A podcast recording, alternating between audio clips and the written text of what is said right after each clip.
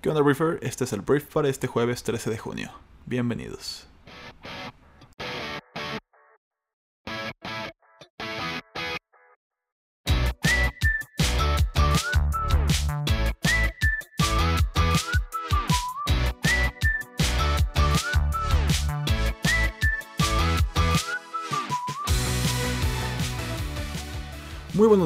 Muy buenos días. Pues ya es jueves, es jueves, de, en algún momento se pasan las semanas volando. Pero bueno, es jueves 13 de junio, yo soy Arturo Salazar, uno de los fundadores de Briefing.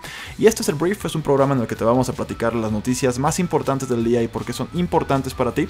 Entonces vamos a hablar de varios temas, vamos a hablar del Banco de México, vamos a hablar de la inseguridad en nuestro país también. Hablaremos de la respuesta de Carolina Herrera a la acusación de plagio de alguna forma de México. Hablaremos de Netflix, hablaremos de Donald Trump, hablaremos de Ecuador y la legalización del matrimonio gay, entre otras cosas en la conversación del mundo. Entonces te agradecemos mucho que estés aquí, que seas parte de nuestra comunidad y que te sumes a la inteligencia colectiva de nuestro México y de nuestro mundo. Entonces, pues vamos a comenzar con esto que es el brief.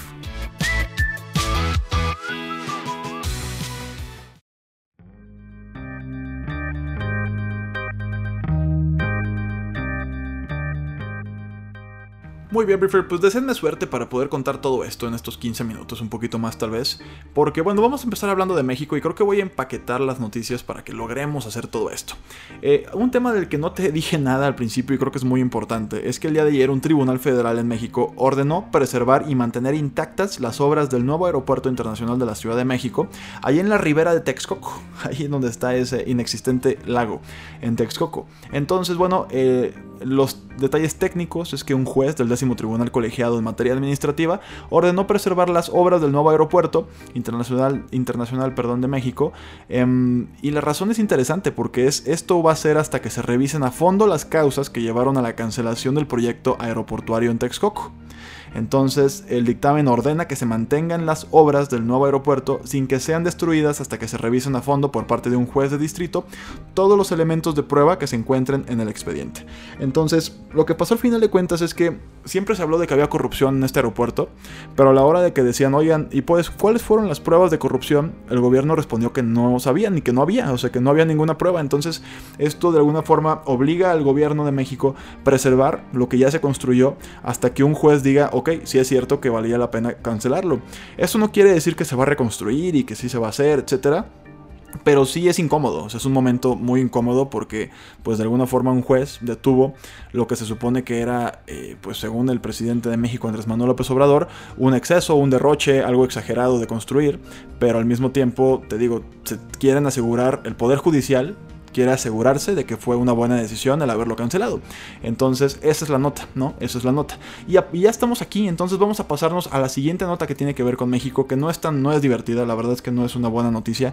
Este, el secuestro ha aumentado 36.5% en 2019, según una organización llamado Alto al Secuestro. Em, esto es respecto al mismo periodo del año anterior. Entonces el informe expone que en el periodo de enero a mayo de 2019 se han registrado 814 secuestros, mientras que en el mismo lapso del año pasado se registraron 596. Entonces el delito aumentó 23.9% en un mes, pasando de 117 carpetas de investigación iniciadas en abril a 145 iniciadas en mayo. Entonces ah, también hay una baja, hay que hablar también de cosas buenas, hay una baja del 19.4% si se comparan los primeros seis meses del gobierno de Peña Nieto contra el de Andrés Manuel López Obrador. En el primer semestre de Peña Nieto hubo 1.206 secuestros, en el de Andrés Manuel 971 secuestros. 7 de cada 10 secuestros ocurren en Veracruz, Estado de México, Ciudad de México, Puebla, Tamaulipas, Morelos y Guerrero. Entonces sí es un tema delicadísimo, es un tema que da mucho miedo, es un tema que apachurra corazones y que la verdad es que es muy muy complicado de tratar. Pero bueno, esa es la noticia acerca de la inseguridad de nuestro país que tristemente el gobierno actual hasta la fecha no ha podido resolver. Tampoco era un tema muy fácil de resolver, pues, pero no ha podido hasta ahorita dar pues ni siquiera un golpe, ¿no? Entonces, este, vamos a hablar de un tema distinto, vamos a hablar de Pemex, la situación de Pemex y del Banco de México, porque el día de ayer el Banco de México dio una recomendación. El banco dijo que México deberá reforzar la calidad crediticia de petróleos mexicanos. Esto nos referimos a las calificaciones que dan las calificadoras internacionales, Fitch, Standard Poor's, Eh, Moody's, que han estado bajándosela de hecho a Pemex, después de la reciente revisión a su nota, ¿no? Dada la importancia de la empresa para la economía, las finanzas públicas y el sistema financiero, fue lo que dijo Alejandro Díaz de León, el gobernador del Banco de México. Entonces, esos elementos que han dado lugar a esa percepción del deterioro de su capacidad crediticia, se deben reforzar, atender y subsanar. Entonces, esto es un tema interesante, lo digo porque siempre es importante cuando alguien de alguna forma autónomo, que es el Banco de México, también le recomienda lo mismo Andrés Manuel López Obrador, que de alguna forma ha, seguido el discurso del gobierno de México de que sus cifras son otras, de que su proceso es distinto, de que su perspectiva, perdón, también es mejor. Entonces, pues de alguna forma, si también in-house, desde dentro de nuestro gobierno, le dicen al gobierno federal, oye, si hay que ponernos las pilas, es interesante, es importante y es necesario. Vamos a hablar de un tema que iniciamos el día de ayer, que es el tema de Carolina Herrera. Carolina Herrera, esta diseñadora de talla internacional, o sea, una fregona de todo lo que hace. Ayer hablamos de ella porque, bueno, este, México estaba acusándolos de, alguna forma tomar patrones de la cultura, de diferentes culturas indígenas mexicanas para su nueva colección.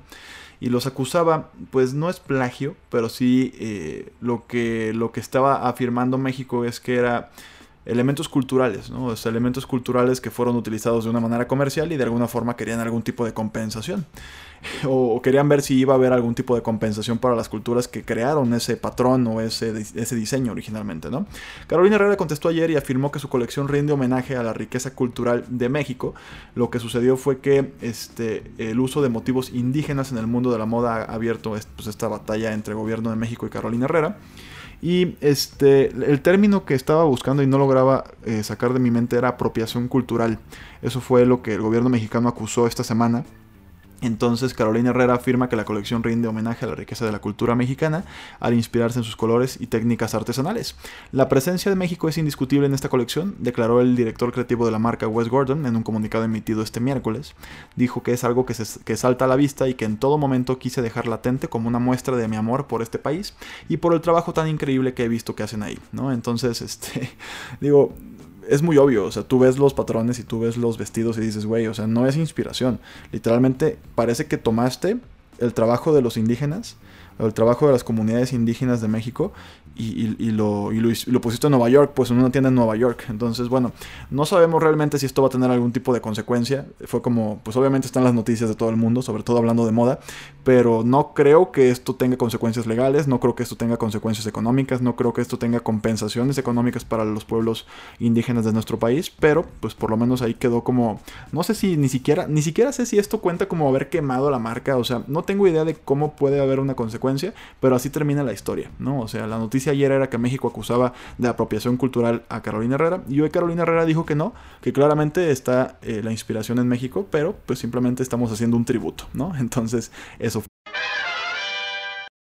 Vamos a hablar de Ecuador porque el día de ayer Ecuador le abrió la puerta al matrimonio eh, de parejas del mismo sexo, lo cual es algo pues histórico para un país que ha tenido con una población dominantemente católica, pues ha tenido una carrera larga para poder lograr esto, ¿no? Entonces la corte autoriza el matrimonio homosexual en Ecuador, según algunos activistas. Em, esto pasó tras resolver favorablemente una consulta de dos parejas del mismo sexo que han buscado por años la aprobación de su unión legal, dijo una organización LGBT. Entonces un Tribunal de Justicia Menor planteó a la Corte si Ecuador podía aplicar una opinión consultiva de la Corte Interamericana de Derechos Humanos para autorizar el matrimonio homosexual sin que medie un cambio de la Constitución o las leyes. Entonces la máxima autoridad constitucional aprobó el pedido con cinco votos a favor de, los nueve jueces, según un altavoz de la Corte, un portavoz de la Corte, perdón, en medio de una fuerte, te digo, un fuerte debate en un país con una población mayoritariamente católica. Entonces, bueno, al parecer Ecuador le abre la puerta al matrimonio gay y ellos plantean que sea como un referendo y una, más bien un punto de referencia para otros países latinoamericanos que todavía ni siquiera comienzan a platicar el tema del matrimonio gay. Entonces, Ecuador. Y bueno, en un poquito de seguimiento de lo que es la reunión con la que tanto fantasea Donald Trump, el presidente de Estados Unidos, Donaldo, como le decimos aquí los cuates, un saludo a Donaldo que nos está escuchando.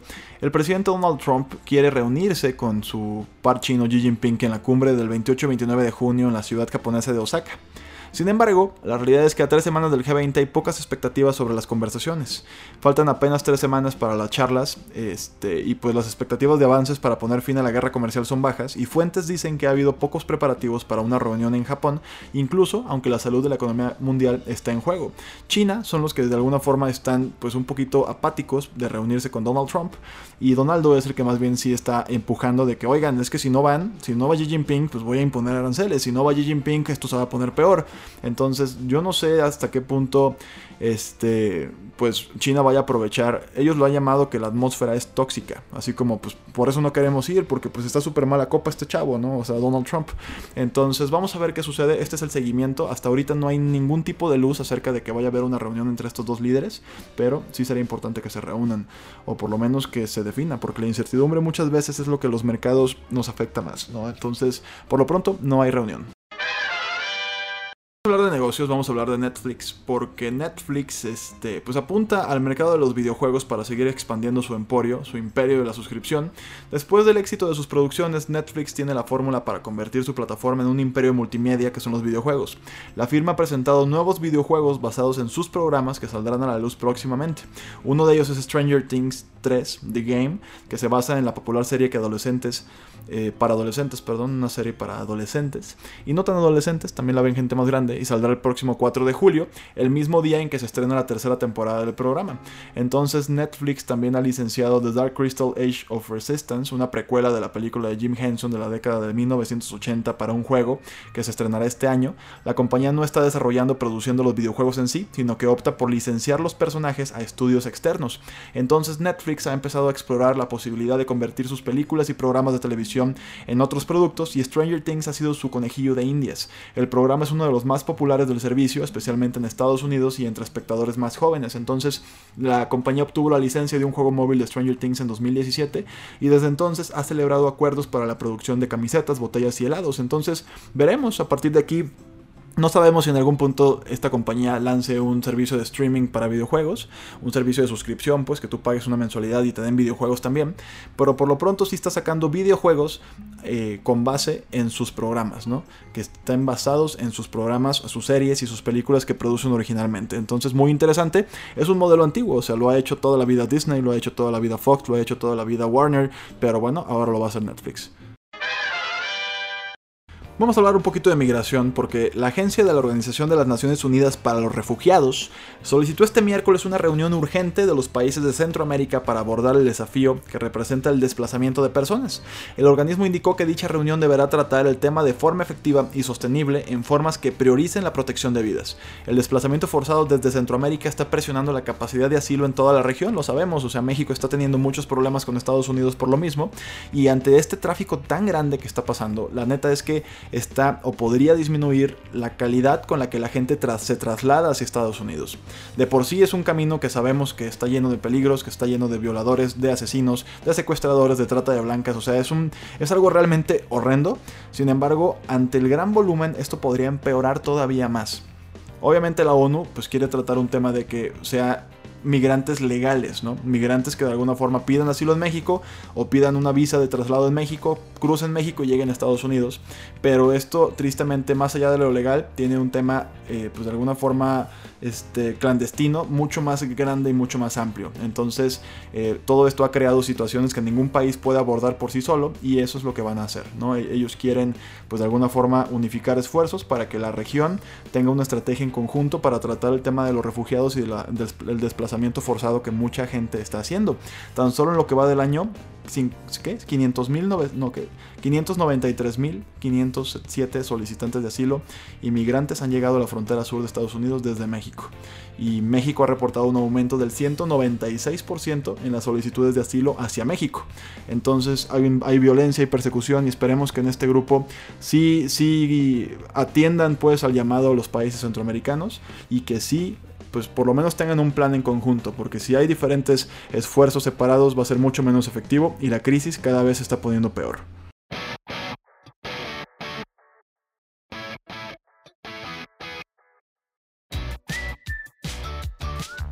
Muy bien, Briefer, muy bien, Briefer. Esta fue la conversación del mundo para este jueves. Espero que te haya gustado, espero que le genere mucho valor a tu día.